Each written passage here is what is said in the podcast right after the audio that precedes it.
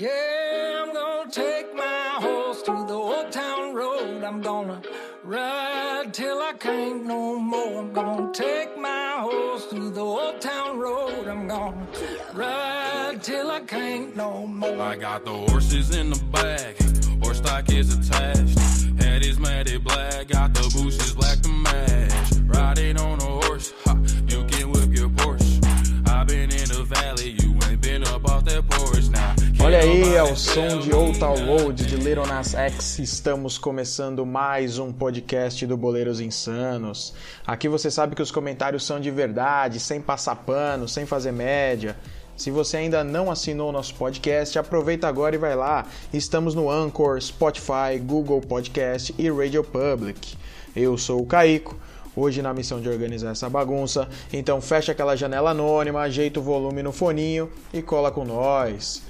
Para você que quer opinião sobre futebol sem enrolação, saber aquilo que ninguém viu e que ninguém teve coragem de falar, está no ar o podcast Boleiros Insanos.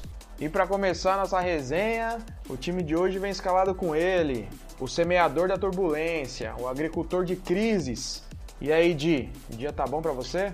Salve, salve, rapaziada. Ele também tá aqui, ó, no nosso time, o hater do futebol de resultado, o aficionado pelo jogo bonito. E aí, Andrezinho, como vai? Salve, salve, senhores. Completando aqui, ó, caindo ali pela meia direita, tá ele, ó, o turista das lojas de material de construção, aquele que nunca foge de uma polêmica. Ô, Luca, você viu que o, o Neymar tá na casa de papel? Eu vi, rapaz. Eu queria ele vestindo verde, viu? Porque é a, só- é a única solução para esse time do Palmeiras. A palmeirada do ano está feita. tá osso. E completando o time ali, ó, na banheira, né? O senhor da imparcialidade, o arquiteto da muralha da China. Ô, Pepe, é, vamos falar de assunto sério aqui. A Bovespa teve um resultado bom nessa semana? Olha, as ações verdes tiveram uma queda brusca, a gente pode dizer, viu? Foi, é, o destaque aí é- não, não poderia ser outro, né? Falar desse, desse trágico resultado do Palmeiras na terça-feira que culminou na eliminação do torneio continental. É, já vamos falar sobre isso, já vamos falar sobre isso. é, mas vamos começar essa edição com as impressões e com os comentários sobre a atuação do Corinthians na Sul-Americana. Eles estão aqui para isso, a bancada alvinegra, né? Então fala aí, Diegão, fala aí, Andrezinho, o que vocês têm para falar? Que- Qual foi a impressão de vocês sobre a atuação do Corinthians? Cara, mais uma vez aí o Corinthians sendo Corinthians, né? Num jogo eliminatório. É, um sufoco absurdo, um desespero desgraçado no final, as calças na mão, mas mais uma classificação, é, mais uma fase avançada na competição e vem aí com certeza como um dos grandes favoritos a vencer, a ganhar o torneio junto com o Atlético Mineiro. Um time que mostrou novamente uma consistência defensiva incrível. É um jogo praticamente sem falhas, exceto o gol de empate ali, que muito questionado. Mais uma atuação bizarra do VAR, que demorou seis minutos para identificar um impedimento, que não foi reprisado, que pela transmissão original parecia claramente é, que o jogador estava impedido do Fluminense. Mas enfim, né, um time cascudo que mostrou que vem forte, que como sempre é, é um favorito em, em jogos de mata-mata. Tenho certeza aí que a mídia anti vai criticar o professor Carilli, assim como uma parte dos corintianos também, pelas suas substituições. Estão dizendo que recuou o time, sofreu sem necessidade. Mas o que esquecem de avaliar é que ele não tinha opções, uma vez que o Pedrinho e o Cleison não saíram por opção do treinador, e sim porque sentiram lesões. É, e uma vez que tinha que mexer, no banco de reservas não tinha ninguém para entrar nessas posições. Então teve que colocar os dois volantes, que é o Matheus Jesus e o Ramiro. É, Jadson e Regis, que eram as duas, as duas outra, outras opções de- é, ofensivas, não tem condições. O Jadson é quase um ex-jogador.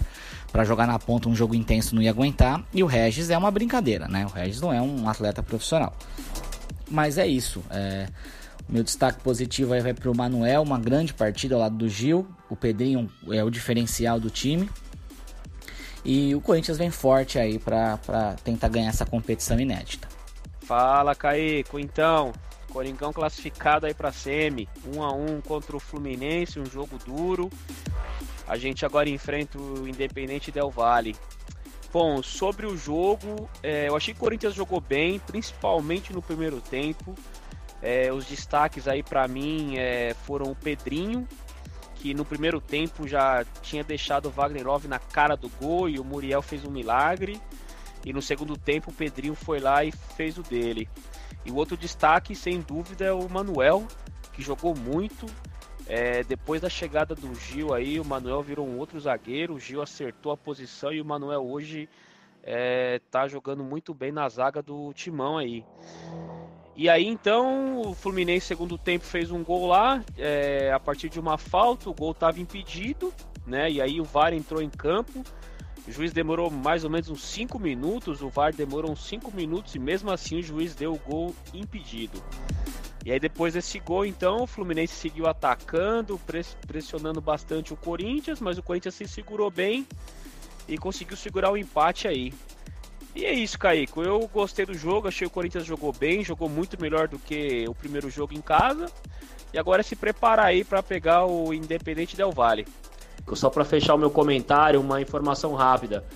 Possivelmente hoje foi o último jogo do Gabriel com a camisa do Timão, cara. É, segundo os portais, ele recebeu uma proposta de cerca de 27 milhões de reais de um time da Arábia Saudita. Então, tudo indica que hoje foi o último jogo dele com a camisa do Corinthians. Se de fato isso for verdade, ele vai fazer muita falta ali na volância. É, foi um outro jogador que fez uma bela partida hoje. Bom, beleza. Vamos falar agora do quê? Falar do fim de semana, né? Não precisa falar mais de nada. Acabou o sonho! Falar do Palmeiras, vai. Quem quer começar falando? Ô, Diego. Ah, eu... Fala aí, Posso vai. começar, viu? Ah, Fala aí, então, eu vou sair eu ali vou que estão me chamando, pode, fica à vontade. Vou discorrer um pouquinho, né, sobre a atuação do nosso imortal gaúcho aí, que fez mais uma vítima, né, decepou mais um time aí na, na Copa Libertadores e vem forte pro título aí, embora o adversário seja o Flamengo, né, que talvez tenha futebol mais bem jogado hoje em dia. É, bom, é, eu deixo para vocês discorrerem sobre, sobre a crise, né, talvez, creio eu que uma das maiores crises da história recente do Palmeiras, talvez só não maior do que da época do rebaixamento, é, onde escancara talvez aí a falta de planejamento no quesito contratações, é, no quesito gerenciamento do grupo por parte do senhor Felipão. É, não podemos deixar também de destacar aí a atuação abaixo da crítica né, de alguns jogadores. E a pergunta que eu deixo no ar é: será que realmente o Palmeiras tem um elenco que todo mundo acha que tem? Porque o que a gente percebe é que quando precisa de resultado, o time dá aquela pipocada, né? Então aquela história do Felipão que pipoca ele gosta com sal ou com açúcar, eu acho que talvez ele precisava repensar, né? Porque foi contratado para disputar torneios eliminatórios, para ganhar títulos importantes e por enquanto não, não vem mostrando, né? Por enquanto o time vem ter um fraco desempenho nos torneios mata-mata. É, vamos ver aí o que os comentários da bancada verde, né? Mas, ô, Andrezinho, você quer falar alguma coisa? Olha, acho que o Diegão foi brilhante aí. É, eu concordo com tudo e de Mas fato acho que é uma das maiores né? crises que o, o futebol paulista já viu. E eu acho que um dos grandes culpados é o técnico. Acho que o, o Felipão fez algumas alterações, acho que principalmente a do, a do Daverson. É, foi péssima. Tudo que o Daverson tentou fazer, ele não conseguiu.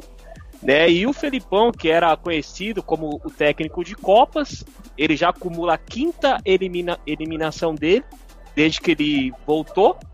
Então, de fato, é uma crise grande, mas para mim um dos maiores culpados é o técnico. É isso, Kaique. Vou deixar para que vocês aí falem mais. É, quem tava no jogo então pode falar bastante, né?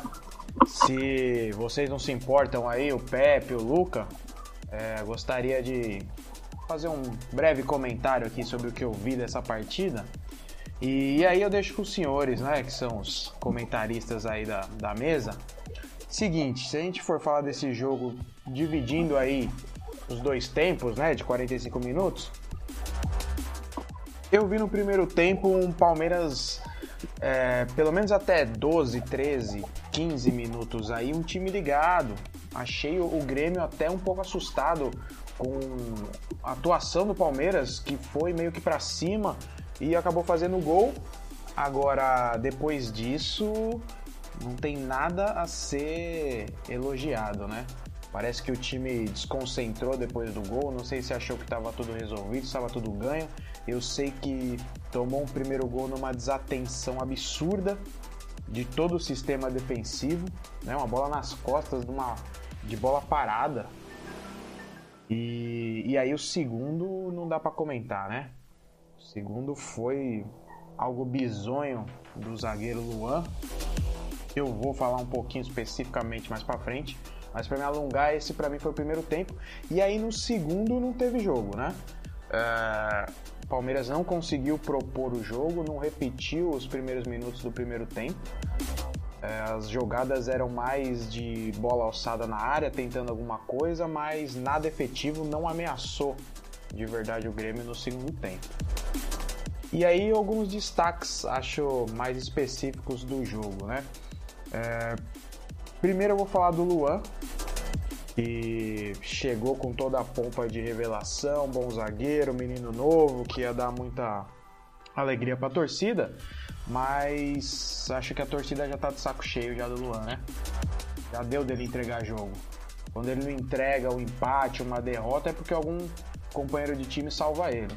Essa é a minha impressão. Então, que o Luan é um bom jogador pro Vasco, mas o Palmeiras é muito maior, não pode depender de um zagueiro assim. Talvez para terceiro reserva funcione. Hoje não tá virando não. É, se me permite uma, uma introdução aí no seu assunto, Caico. É, isso é uma observação acho que importante. O Luan parece que realmente sente um pouco, né? O jogo, sente a pressão. Parece que fica com a Sim, fralda meio cheia grandes. aí nesses jogos grandes. Acho que não dá pro, pro menino mesmo, não. É, talvez é. Palmeiras é muito grande para ele. É, talvez ele precise pegar mais cancha em um time menor que joga campeonatos de menos expressão. Tá emendando de se o Luan sente e o Dudu. Rapaz, pois é, né? O Dudu parece que é o jogador mais lúcido do elenco ali, mas poucos resultados, né? Eu acho que ele precisa aparecer mais, tá tudo bem, né? Parece que o Mandurinha só não faz verão, mas é, o menino não, em jogos grandes, a verdade é essa, né? A verdade é que ele não bate pênalti, a verdade é que ele não tem grandes gols em grandes jogos, a verdade é que ele não tem um histórico decisivo, muito regular, muito útil para pontos corridos, talvez o principal jogador hoje do elenco, mas eu acho que falta aquele cara de tarimba, né? Para meter a 10, meter a 9, decidir jogos. O Dudu parece que não é esse cara. Ajuda muito, mas parece que falta. E esse cara não seria o Scarpa? Pois é, né? Então, é, o Edmundo comentando o jogo até ressaltou isso, falou que, que, o Scarpa parece que sentiu o jogo também, que se escondeu, que não buscou o é. jogo. E a principal posição ali, né? Na articulação de jogadas, não adianta cobrar o, os camisa 9 do elenco aí se não tem a bola para chegar. E a impressão Exato. que só o Dudu que tentou alguma coisa ali mesmo. É, isso vai emendar no, minha, no meu último item aqui que eu destaquei, né? eu vou destacar, aliás, para falar desse jogo, mas para quem ouviu aí, ó, esse é o nosso outro comentarista que acabou de entrar aqui, ó, o tricolor de olhos azuis da nossa banca, né? O fotógrafo de academia. E aí, bola? Já chegou metendo o pé no peito dos caras, mano? Fala, Caico, aqui eu tive que entrar antes porque tava faltando um elemento importante nessa história aí, né? O principal jogador do time, que a gente sabe que ajudou pra caramba no, nos títulos no título brasileiro, Copa do Brasil e etc., parece que nesses jogos aí tem sumido um pouquinho, né? Eu queria ouvir a opinião de vocês aí, torcedores, você que estava no estádio, o que, que você achou disso aí? Se você teve, teve essa impressão também lá no estádio. Boa. Não, vou comentar então antes disso, já que você me perguntou, antes de falar do principal responsável por essa eliminação, vou falar do Dudu. Eu discordo totalmente do que você está falando. Acho que o Dudu é o melhor jogador que a gente tem no Palmeiras. Nesse jogo foi o único que tentou, assim como em vários outros anteriores. Só que fica difícil quando metade do time se esconde, né? Então, tentou ser participativo, tentou criar jogada, voltava para buscar jogo, tentou finalizar, mas realmente nada aconteceu. Em relação ao Dudu, não tenho uma crítica a ser feita. Agora, o principal é, o só rapidinho, Caio, porque quando você está no estádio é diferente, né? Você vê muito mais a movimentação e etc. É diferente do que quando você vê no, na TV, né? Sim, tem isso também. E, mas agora falando, né? Só para finalizar aqui, para não me alongar, senão vou falar 45 minutos desse vexame. Falando do principal responsável aí é o, o Luiz Felipe Scolari, né? Não tem como não falar do Felipão, porque na minha opinião entrou com o time errado. O William hoje não tem condições de ser titular do Palmeiras porque não tem forma física, não tem ritmo de jogo. Então ele entra numa velocidade completamente diferente. E aí ele teve duas bolas para matar o jogo, ele não consegue porque não tem ritmo. Não é nem de ser um mau jogador, porque eu acho ele um ótimo jogador, mas no momento não tá para colocar. E aí é função de quem detectar essas coisas? Do professor, né? O técnico tem que ver isso. Então no primeiro tempo isso foi uma escolha errada, na minha opinião, de escalação, tanto é que ele corrige logo na entrada do segundo tempo, quer dizer, corrige para ele, porque também mexeu errado. Como que ele me tira o William para colocar o Daverson para jogar, né? Você tem o jogador que foi contratado pelo destaque que teve na Libertadores. Há dois anos atrás é o artilheiro da Libertadores, no ano passado foi artilheiro da Libertadores e salvou o Palmeiras em jogos passados na mesma competição. Como que você não põe o Borja para jogar e põe o Davidson para depender de uma casquinha de cabeça para arrumar alguma coisa no lateral que você joga com a mão no meio da área? Então, eu vejo que foi uma série de escolhas erradas. A saída do Scarpa também foi para mim equivocada. Era o jogador que dá ritmo ali no meio de campo. E aí ele colocou outros jogadores que não tiveram o mesmo desempenho. E, e o pior de tudo, acho que foi hoje essa coletiva, né? Essa coletiva que chamaram, que aí foi decepcionante demais. Foi uma coletiva para não falar nada. Se já não tinha falado na saída do jogo, era melhor ter ficado quieto. Mas para mim, o Felipão não reúne mais condições de ser técnico do Palmeiras. E na coletiva. Pelo contrário, na saída do jogo ele falou que o time jogou bem, né? Então, na coletiva após o jogo, a única coisa que eu gostaria de falar dessa coletiva foi a pergunta, é, se eu não me engano, foi do Gustavo Zupac, que foi a única pergunta que deveria ser feita, na verdade, né? Que quando o Felipão chegou, ele falou que se destacava por ser um técnico de resultados, só que ele não entregou nenhum resultado. O que, que ele tinha a comentar sobre isso? E aí não precisa nem falar o que ele comentou, né? Todo mundo viu que não comentou nada. Tentou disfarçar e tá aí. Palmeiras está eliminado e agora vai ter que fazer das tripas coração para não passar vexame também no brasileiro. Uh, quem quiser falar aí que fale, para mim já deu, vou abrir uma lata e volto já já.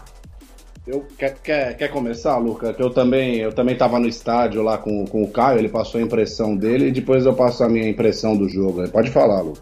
Tu vai falar, Luca? Não, eu vou.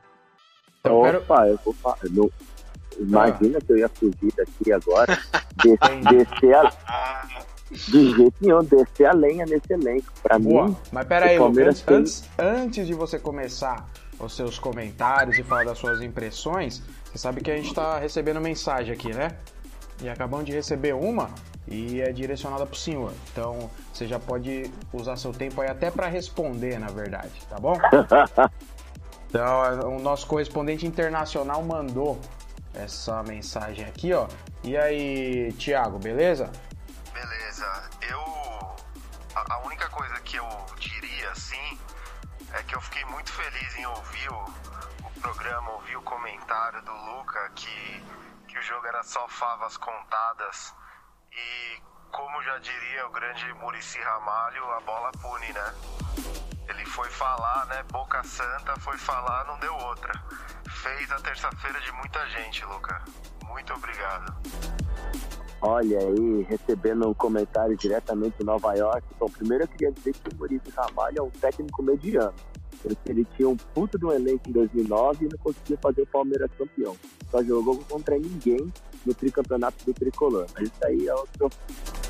É, eu, como cravei aqui, né, no último episódio, que o Verdão ia atropelar. E voltando um pouco nos comentários anteriores, para mim, o elenco do Palmeiras é o melhor do Brasil. Talvez de longe seja o melhor do Brasil. Só que o, o elenco do Palmeiras ele tem um problema psicológico muito maior do que o, o, o, o quanto de bola esses caras sabem jogar. Porque, por exemplo, o Dudu é o melhor jogador do Brasil há quatro temporadas e o rapaz se caga todo.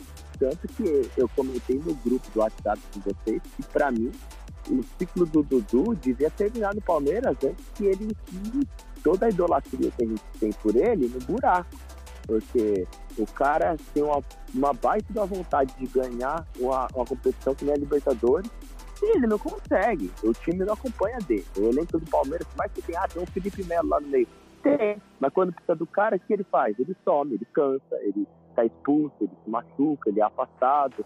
Todo ano, todo ano, desde que o Felipe Melo entrou no Palmeiras, reta final, o cara rateia. Mesmo na melhor temporada que ele fez pelo clube, o cara vai lá e rateia. O Luan não é zagueiro pro Palmeiras.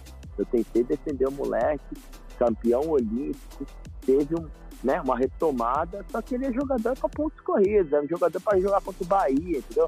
Contra o Galo. Aí vai fazer uma puta partida contra o esporte lá, na, lá em Recife. E é isso aí, esse cara. O Matos viu, eu, eu entendo que o, o Matos e o Filipão perceberam isso e trouxeram o Vitor Hugo. Pena que foi tarde demais, né? Porque quando a gente achou que realmente era favas contadas, o menino foi lá e fez essa presepada. Mas também não dá para colocar a culpa só nele, porque quem vai na bola e faz gol é o Alisson. E o seu Bruno Henrique e o Thiago Santos na cabeça da área dormindo e não acompanharam o cara. Se fizesse um pênalti, entendeu?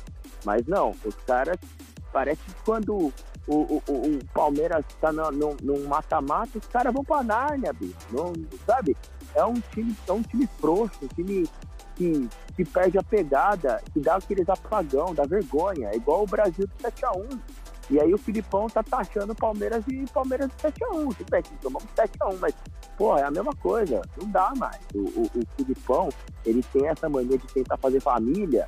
A fazer família na puta que pariu, entendeu? É pra pôr os caras pra jogar bola, velho.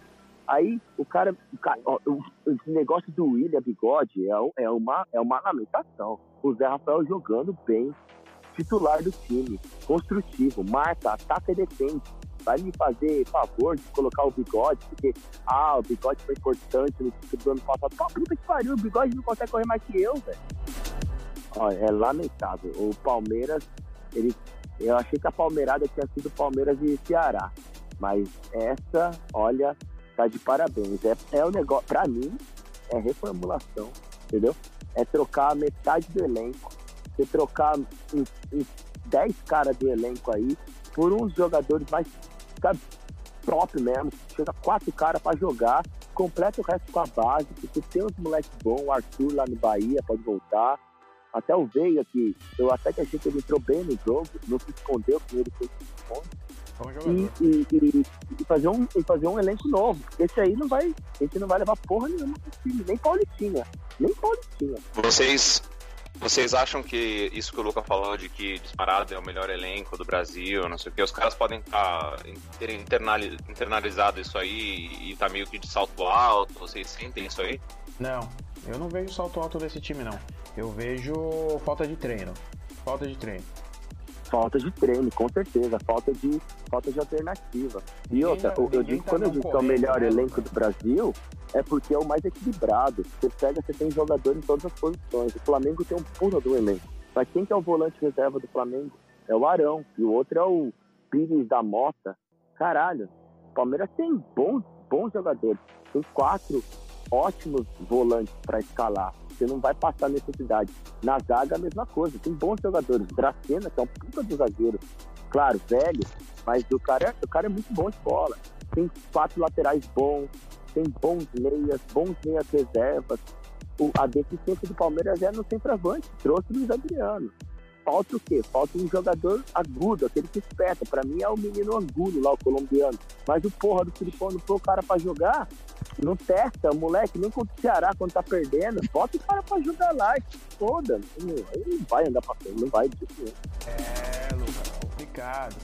É... Pepe, o que, que você me diz? Então, é, eu estava lá com você, né, na terça-feira, é, acompanhando o jogo em loco. A minha impressão foi então a seguinte... descobrimos o, o, o, real culpado da, da, da, derrota, então. É, eu não queria o pé gelado do Pepe. Isso, eu não isso. expor isso Talvez todo isso. mundo, mas, meu Deus, meu Deus. Então, vamos lá. Uh, a minha impressão foi essa, uh, no início da partida ali, até o gol do Grêmio, né, que se não me engano, aconteceu aos 17 minutos. O Palmeiras dominava as ações do jogo, as ações ofensivas, parecia um time tranquilo, conseguiu armar algumas jogadas ali, fez o gol. Depois do gol, dois, três minutos depois, tomou o primeiro gol, o time teve um apagão, mais um, dois minutos, tomou outro gol. Aí, aí na verdade, ali, a sensação ali é que, é que o time teve realmente um apagão nesses minutos, tomou os dois gols. Depois, ainda no primeiro tempo, o, o, time ainda teve mais duas chances ali com o William, né? Uma que bateu na trave e outra que parece que a bola mais Concordo. bateu nele do que ele chutou e a bola passou ali rente à trave e saiu. Concordo. Continuou jogando no bem segundo- no primeiro tempo, né? Isso, é, aí no segundo tempo, assim, aí é, não tem como poupar o, o Felipão mesmo. A alteração que ele fez, tirando o William, que na, na minha opinião, o William, assim, realmente, como você falou, também concordo. Ele não tem ritmo de jogo ainda, não dá para ele ser titular do time. Mas, é, como uma opção no banco mesmo. Só que ele tirou o William para colocar o Daverson, abriu o Luiz Adriano na direita, deixou o Daverson centralizado na área e, e, e atrás deixou o Dudu com o Scarpa, os dois revezando do meio para a esquerda. ali. A partir daí o time Lembra quando eu falei? Sim, sim, Lembra que eu falei sacou que no ele- podcast. Sim, sim, que Ele, ele tava ele fica treinando. treinando. É, que maldito. Que maldição esse Davidson. Olha. Não, é, assim, esse estilo de jogo, assim, eu, eu, a hora que ele fez essa substituição, eu não acreditei. A partir dali o time já não, já não, não criou mais nada. No segundo tempo o time não fez mais nada. E, e também a pressão, né? Parou no ar ali aquele clima ali da, da virada do Grêmio, a atmosfera no estádio já ficou péssima. E o time também tem essa questão que o Luca falou, também da questão psicológica. Eu acho que é um grande problema para jogador brasileiro de todos os times. Não estou falando aqui só do Palmeiras, não. Todos os times, principalmente os times são considerados favoritos, não sabem lidar com essa pressão. Eu, na minha opinião, precisa de um, de um trabalho psicológico mais forte no- nos clubes com esses jogadores aí, para que eles consigam absorver melhor essa pressão, não, não sintam tanto esses jogos decisivos. E aí, e aí depois, é, depois dessa primeira alteração, o Felipão de novo. Aí ele tirou o Scarpa e colocou o Zé Rafael. Que ali, na verdade, foi seis por meia dúzia. Trocou um jogador de meia por outro. E, e o time não andava. Não andava o segundo tempo inteiro. E, e acho que só teve uma finalização no, no final, já nos acréscimos, que o Diogo Barbosa chutou uma bola toda torta ali com a, com a perna direita, que nem a boa dele. Agora falando individualmente do, do time. Sim, Diogo Barbosa já não é de hoje, não pode mais ser titular no Palmeiras. Ele, ele, ele não acerta um cruzamento e, e o, tem que colocar o Vitor Luiz ali, entendeu? Testar o Não, menino. não adianta. Não adianta, o jogador vem mal já, várias partidas, não dá. Ainda bem que chegou o Vitor Hugo, que eu acho que também ele, ele é mais jogador que o Luan ali para jogar na zaga. No meio campo, é, para mim o Felipe Melo é, complicou muito mais esse jogo de volta do que o jogo de ida, porque ali ele foi expulso nos últimos 10 minutos.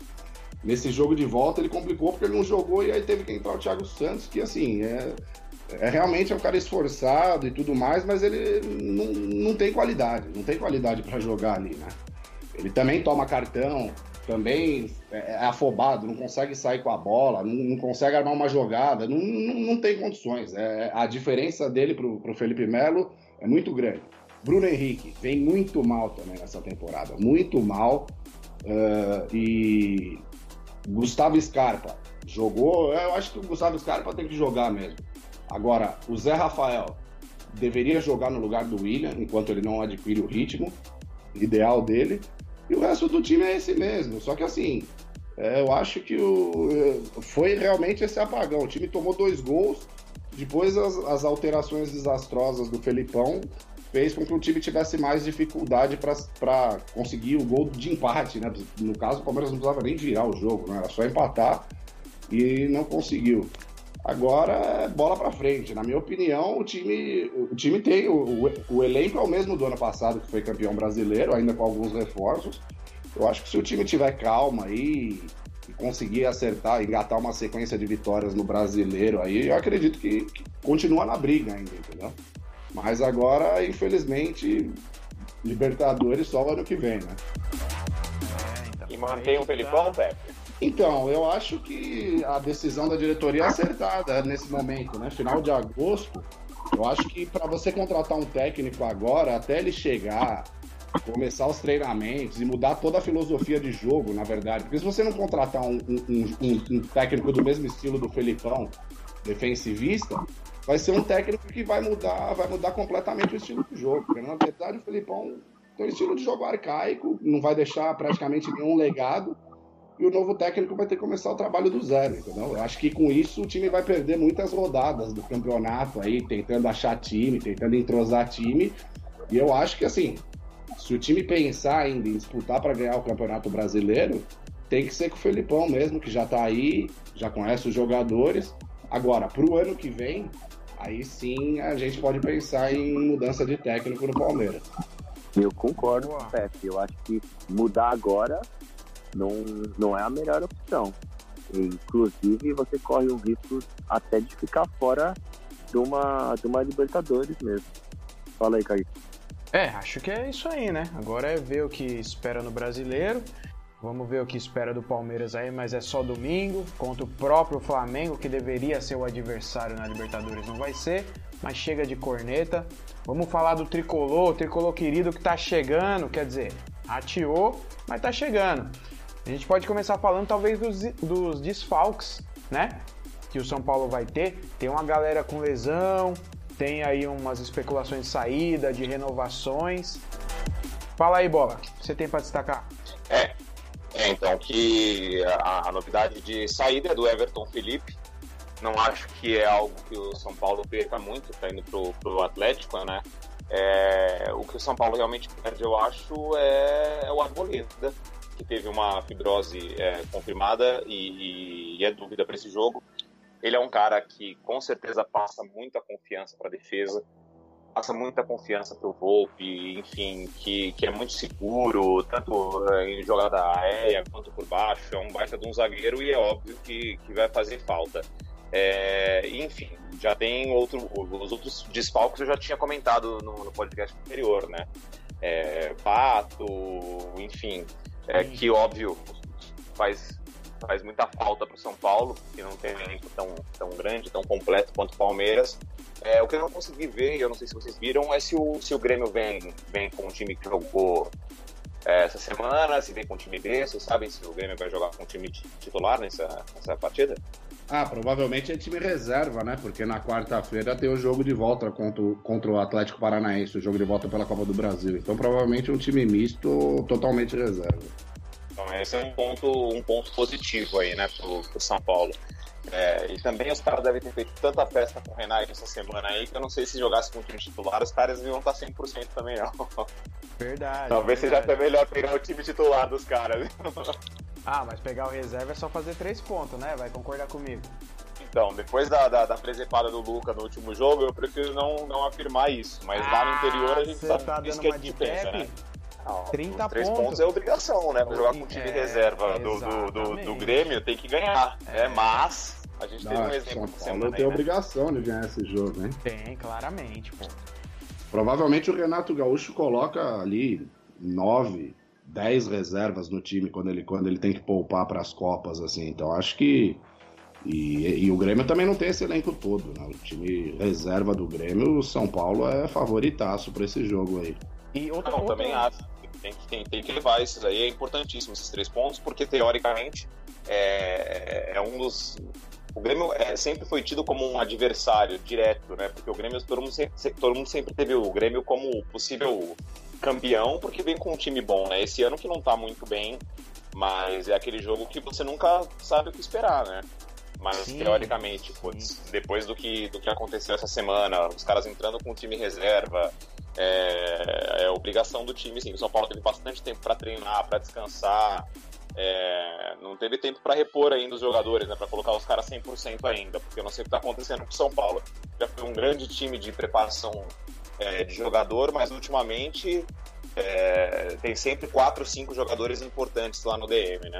Mas é, enfim, vamos ver. Eu acho, eu, eu acho que você estava comentando do, que o Grêmio é sempre um postulante a título. E, embora o Grêmio não leve a sério o Campeonato Brasileiro, ele é aquele time que você põe na sua conta lá que você pode perder ponto né? Eu acho exato, que vocês ganharem exato. do time, já que eles vão colocar o time reserva, vocês ganharem, putz, é um baita resultado. Mesmo que for o time reserva, porque é aquele time que está na sua conta um empate, né? E aí, é, eu concordo. O é São aí... Paulo hoje na posição que tá é, lá em cima, meio que brigando, né? Se não pelo título, pela vaga na Libertadores.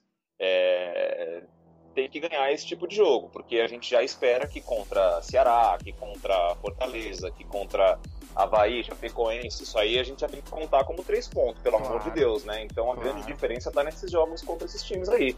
É, Grêmio, é, Inter, esses times que são sempre chatos, Atlético Paranaense igual ganhou fora e etc. É, eu concordo, esse é o caminho para agora, né?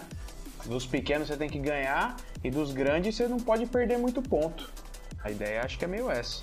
Exato, até porque clássico a gente sabe, né? Sempre tem o time que tá melhor e etc. O São Paulo vem numa draga de.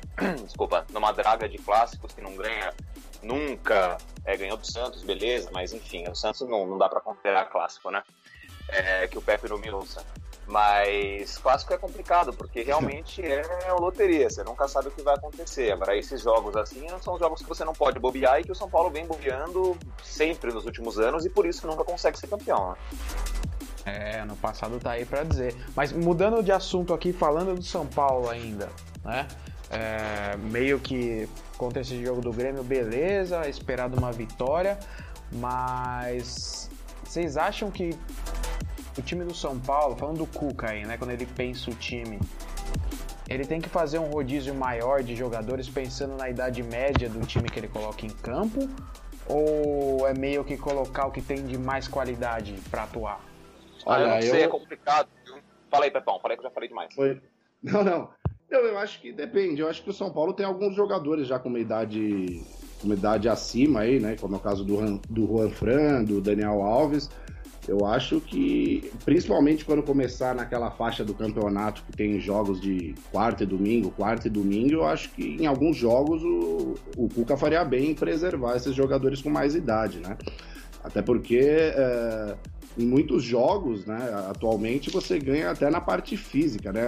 Ano passado o Palmeiras ganhou muitos jogos alternando alguns jogadores, alguns laterais ali, é, a, a dupla de zaga ali porque essa maratona de jogos quarta e domingo desgasta muito os caras, principalmente esses caras com mais com uma idade mais avançada. Então acho que, sem dúvidas, o, o Cuca deve sim fazer esse rodízio quando começar uma maratona pesada de jogos aí pro São Paulo, né? É, então, mas para isso é importante que, que os fisioterapeutas, que os médicos, que, enfim, sabe, que alguma coisa seja feita, a preparação física seja mais intensa, não sei exatamente o que está acontecendo, mas é, o São Paulo vinha muito ruim, aí o Carlinhos Neves voltou, é, a gente achou que ia melhorar, porque na época dele era difícil o jogador se machucar, aí ele pediu para sair e continuou a mesma coisa, e hoje é isso, sabe? O Pablo por exemplo, chegou, promessa de gols, jogou pra caramba, tava jogando bem, machucou. Voltou contra o Palmeiras, voltou fazendo gol, machucou no mesmo jogo e continua sem jogar.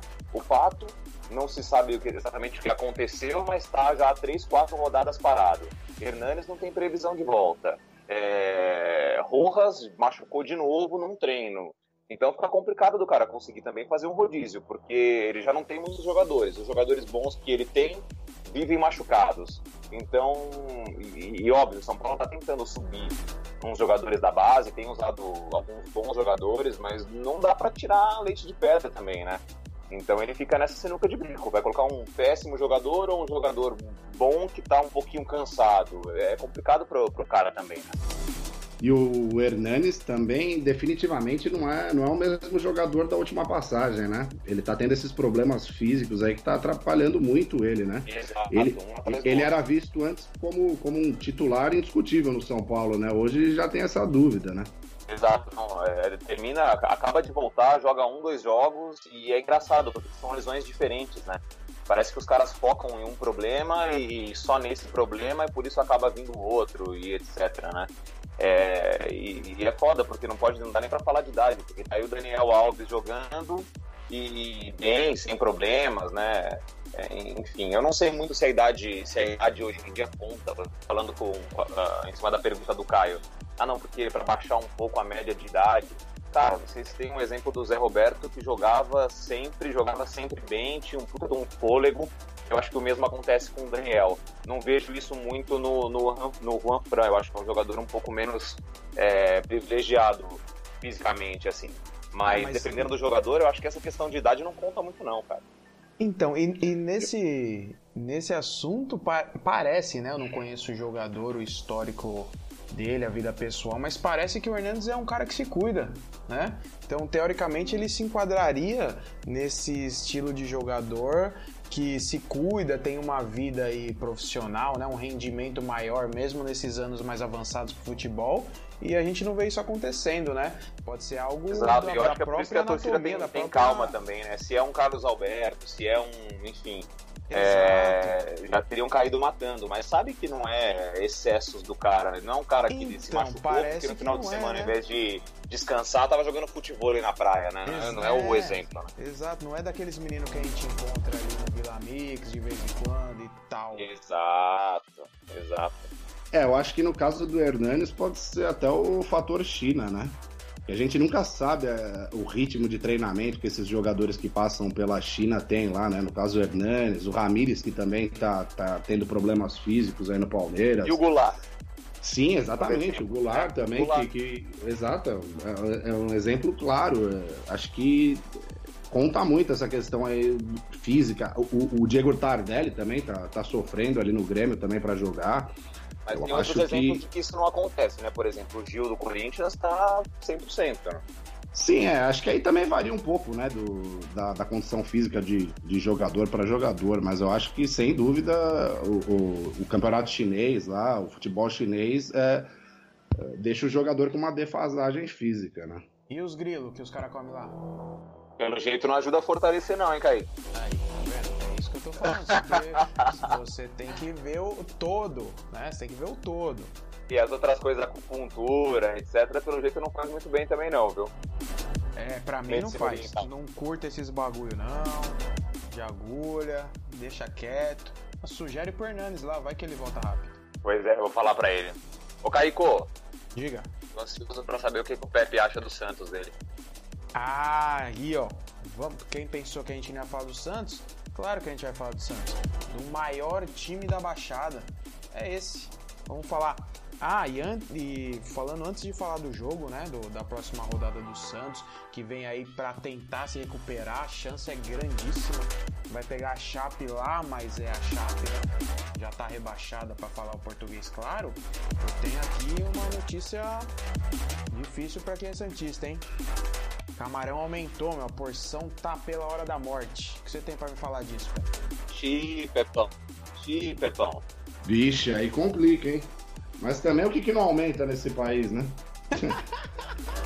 Ah, a inflação tá complicada aí.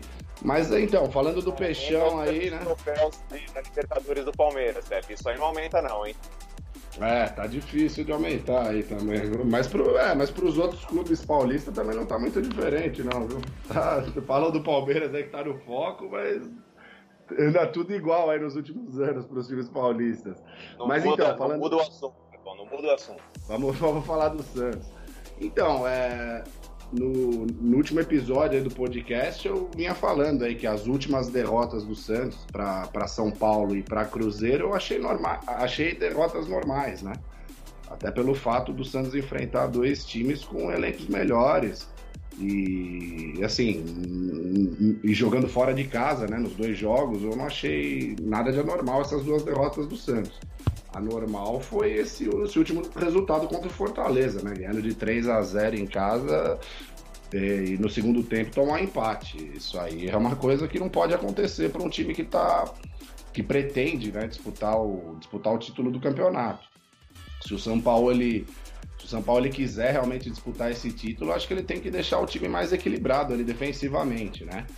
É, o time não pode fazer três gols e, e- e em 45 minutos tomar três, né? Era isso Tá faltando claramente algum equilíbrio aí nesse time. O foco tem que ser na defesa agora? Dar uma olhadinha com mais carinho ali pra trás? Ah, eu acho que sim, viu?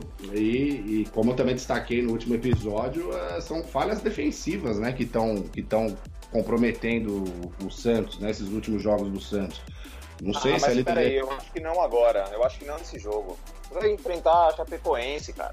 Ah, não, não, Acho que contra a tem que- Chape... Acho que tem que focar na defensivo e etc. Quando o Santos for enfrentar um Palmeiras, for enfrentar um Flamengo, for enfrentar. Agora, a Chapecoense, cara, você tem que ir pra cima, porque os caras não vão aguentar. Aquele negócio que a gente tava falando de time que só joga pra frente, só joga pra frente é, e faz bastante gol, mas toma bastante gol. A Chapecoense não tem, não tem capacidade de fazer bastante gol, não tem capacidade de ganhar jogos, entendeu? Então, enfim, eu acho que o Santos tem que ir pra cima mesmo, no estilo que tá jogando, tá dando certo, tá. Não é porque aconteceu essa tragédia, esse fiasco, porque foi uma tragédia, foi um fiasco no último jogo, que tem que mudar completamente pensando em, não tomar gol de um time como a Chapecoense, sei lá.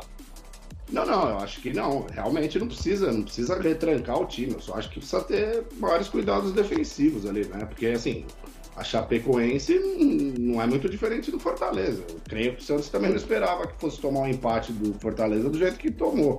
Então, assim, eu não digo que o time deve, deve entrar retrancado com cinco zagueiros, não. Só acho que o time tem que ser mais, mais cauteloso ali, principalmente depois que já tá com o placar a favor, entendeu? Um pouco de cautela não faz mal a ninguém ali. Você de repente já tá com 1, 2 a 0 ali, você colocar mais um, um volante para segurar ali o jogo no meio campo. Eu não digo mudar o estilo de jogo, até porque não é, não é característica do Sampaoli, né? Ele tem uma característica mais ofensiva. Eu só acho que ele precisa tomar cuidado, principalmente nos jogos fora de casa, né? Contra esses times menores que muita, muitas vezes são jogos traiçoeiros. Né? Como é que é o ditado, Caico? É um chazinho quente e cautela não faz mal pra ninguém? É, É, cautela e canja, Canja de de galinha, galinha. né? Nunca fez mal pra ninguém. Essa é, o Pepe é isso aí. É maravilhoso esse comentarista de futebol. Já pegar prova- aproveitar que vocês dois estão aqui pra saber o seguinte: é, você acha que o fato do próximo jogo ser o do Palmeiras ser o Flamengo, mudando rapidinho de assunto, vai, vai deixar os meninos do Verde mais, mais nervosos, vai deixar os caras com mais vontade, é, vai virar meio que uma obrigação ganhar? É, O que, que vocês acham desse próximo jogo aí, já que nosso próximo podcast é só depois desse jogo? Eu acho que é, não dá pra saber como vai ser a reação dos jogadores, ainda mais depois dessa coletiva que chamaram aí, que ninguém explicou nada, ninguém tomou nenhuma decisão efetiva. É, mas eu acho que é uma grande oportunidade de mostrar para todo mundo que está insatisfeito que o time não largou o ano. Né? Um time que ainda quer, almeja alguma coisa e seria mostrado isso numa boa atuação contra o Flamengo, que é postulante a Libertadores e é postulante ao Campeonato Brasileiro. Seria uma resposta, mas também uma resposta acho que muito momentânea, porque não é isso que vai mostrar, né? A gente não, não- nem virou turno, na verdade. Então vamos esperar para ver. O que, que você acha, Pepe? Ah, eu acho que o senhor tá sendo muito otimista, viu? Eu acho que esse vai ser o típico jogo da ressaca, viu? Eu não espero muito, muita coisa pra esse jogo, não. Eu espero a recuperação, pra falar a verdade, na, na outra rodada no jogo contra o Goiás. Esse jogo aí contra o Flamengo, que o Flamengo deve vir com, com, com o time completo, eu acho muito difícil o Palmeiras conseguir um bom resultado. Eu acho que se conseguir um empate lá, já vai estar de bom tamanho. Nossa senhora, Pepe, aí você não me ajuda. O fim de semana tá chegando e a gente aqui tá falando de tristeza novamente. Começamos assim, estamos terminando assim? Não dá, né? Vamos, vamos ver se tem Ah, alguma coisa pro fim de semana aí. Né? Senão, como é que vive? Alguma Bola, me- alegria pros torcedores? É, bola, me ajuda aí. Depois da tragédia. É, então. espero que eu esteja errado, viu? Mas eu acho que esse jogo aí é muito difícil, viu? O time é. eu acho que é, é- uma prova de que é o seguinte, cara. Se o, se o, igual o Luca falou, de família Felipão, família não sei das quantas, e se o time tá fechado mesmo com o cara, e, e a torcida pressionando, e etc., eu acho que é o típico jogo para os jogadores darem a vida, cara. Pra mostrar o seguinte, puto, o que aconteceu foi um apagão, mas a gente realmente tem é, o melhor elenco, a gente realmente tem, porque esse é, com certeza absoluta, o jogo de seis pontos, né, cara? São os dois, são dois principais favoritos ao título, os dois lá em cima, igual a gente tava falando, ah, não, porque se o Palmeiras ganhar o jogo que foi adiado, ele vai pra ponta. Se perder pro Flamengo agora no final de semana, nada disso vai acontecer, entendeu? Então o jogo de agora é primordial. É, para os dois, se qualquer um dos dois quiser mesmo ser, ser campeão brasileiro, entendeu? É, eu acho que na prática seria isso mesmo, viu? Mas até pela questão psicológica aí que eu abordei aí já no começo aí do, do nosso podcast, aí, eu, não, eu não acredito que o Palmeiras recupere tão rápido desse, desse baque, né? Que foi a eliminação pro Grêmio, né? Tendo em vista que ganhou o primeiro jogo e perdeu o segundo da forma que perdeu, né? Então eu não acredito numa recuperação tão rápida. Espero que eu esteja enganado. Bom, vamos ver. Vamos ver o que vai acontecer. No nosso próximo podcast a gente vai comentar tudo isso. Queria saber de vocês aí se tem alguma pauta que passou, que a gente não comentou e que merece aí ser falada. Eu, eu, eu acho que tem uma. O mercado europeu fecha em quatro dias, né? Sim. E o senhor Neymar? Menino Ney? E o menino Ney? Vai pro Barcelona, vai ficar no PSG, Essa porque novela, essa o tempo tá, tá mais emocionante aí, que a Senhora isso do é Destino, primordial pra ele, cara. Se ele É. ficar no PSG lá, ele vai ficar lá, vai ficar sem jogar e vai prejudicar a seleção brasileira, a carreira dele vai, vai, vai ser bem ruim pra carreira. É uma situação delicada aí, hein? Sim, essa tensão nunca foi vista antes do Tufão bater aquele pênalti. Então a gente tem que ficar de olho aí, né? Será? Ah, o que você acha. Pepe, que vai acontecer? que o diga. É, o- nas últimas horas aí, o- alguns canais né, europeus estão noticiando que está bem próximo aí, né, a volta do Neymar pro, pro Barcelona. Na minha opinião, seria a melhor coisa que poderia acontecer para a carreira dele, né? Porque lá no, no Barcelona, é, ele volta a ser mais um, né? Volta a ser mais um jogador, diferentemente do que é no Paris Saint-Germain, né? Que dá a impressão que ele é maior do que o clube, que ele pode fazer tudo o que ele quer. Agora no Barcelona, Tá ele vai, eu acho né? que ele vai, ele vai, é, ele vai colocar os pés no chão de novo. Pra mim, se ele ainda almeja ser melhor do mundo, almeja ganhar uma Copa do Mundo com a seleção brasileira, pra mim a melhor coisa que ele que pode acontecer pra ele é voltar pro Barcelona. Pelo que eu andei vendo, um entrave importante aí é o dinheiro, né? Que o Barcelona não tá com esse aporte para fazer esse investimento e ia subir a folha de salário fora a contratação, né? E isso ia e tá meio que dificultando o negócio. Mas não dá para saber, né? Esses times aí às vezes pedem uma ajudinha aqui, uma ajudinha dali e faz a contratação ou faz igual ah, foi feita no Paris Saint-Germain para driblar o fair play financeiro, né? Finge que empresta, eu te pago ano que vem e tá tudo certo. É, e o que tá travando também a negociação é que alguns jogadores que estão sendo, que o Barcelona tá oferecendo pro Paris Saint-Germain como moeda de troca, eles não estão querendo se transferir, né, pro Paris Saint-Germain. Então esse é um outro empecilho, né? O que prova aí é que lógico, foi uma né? grande O bobagem. joga no Barcelona, o Neymar sair do Barcelona pra ir pro Paris Saint-Germain, você entende, ah, vai ser o cara do time. É, enfim, Isso, vai, vai ter tudo o que exatamente. quiser. Agora o Zé das Couves, que tá lá no banco, é óbvio que não vai querer sair ir jogar o campeonato francês, porque sabe que vai acabar a carreira. né? Claro, é, não, é, é- é até o que vai completar. Na verdade, os jogadores de agora do Barcelona estão mostrando o que o Neymar não deveria ter feito dois anos atrás, né? Mesmo que ele foi para ser, mesmo que ele tenha ido para ser o protagonista no Paris Saint-Germain, o tempo mostrou que ele fez a escolha errada. Né? É, é isso aí.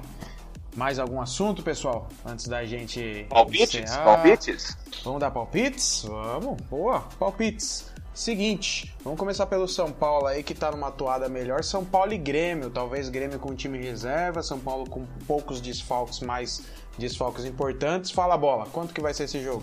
2x0 São Paulo. 2 a 0 São Paulo. E aí, Pepe, quanto vai ser? É, eu acredito num 2 a 0 São Paulo também. Acho que o São Paulo é muito favorito para esse jogo. Boa, também acredito no São Paulo aqui, mas acho que vai ser algo magrinho. Acho que o São Paulo leva três pontos para casa com 1 a 0. Próximo jogo aqui, vamos ver. Do Palmeiras, né? Palmeiras vai jogar com o Flamengo. Nem sei se eu quero palpitar. Fala, Pepe, quanto você acha que vai ser esse jogo? Hum, acho que vai dar 2 a 1 Mengão, viu? Você, bola. Ah, eu acho que o Mengo vai afundar um pouco mais o Palmeiras. 3x1. Olha aí, o pessoal tá otimista. Eu nem vou palpitar que eu já cheguei o pau demais hoje no time e vou deixar quieto. E aí, Vai, fica aí, dá pô. azar. Dá, dá, dá, o seu, dá o seu palpite aí, pô. Então dá um 0x0 pra nós. Tá bom demais, né? Tá bom? Fora de casa, né? Sabe como é que é. Vamos ver, eu tô, tô tentando salvar o fim de semana. Tentando salvar o fim de semana. E vou perguntar pra vocês nisso mesmo.